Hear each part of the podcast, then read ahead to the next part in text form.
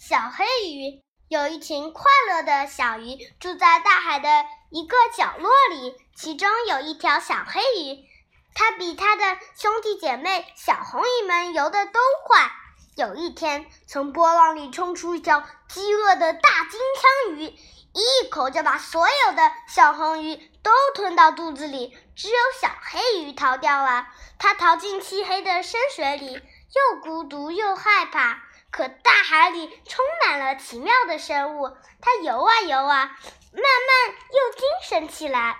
它看见，呃，像彩虹果冻似的水母，看见了走起路来像怪兽，呃，怪兽似的大龙虾。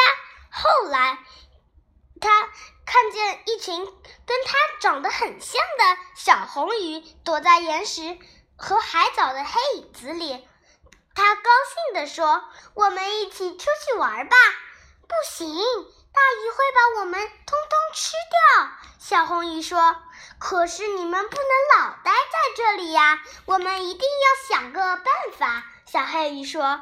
他想啊想啊，突然说：“有了，我们可以合在一起，变成海里最大的鱼。